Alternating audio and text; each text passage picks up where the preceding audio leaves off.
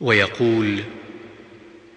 اللهم اغفر لي ما قدمت وما اخرت وما اسررت وما اعلنت وما اسرفت وما انت اعلم به مني انت المقدم وانت المؤخر لا اله الا انت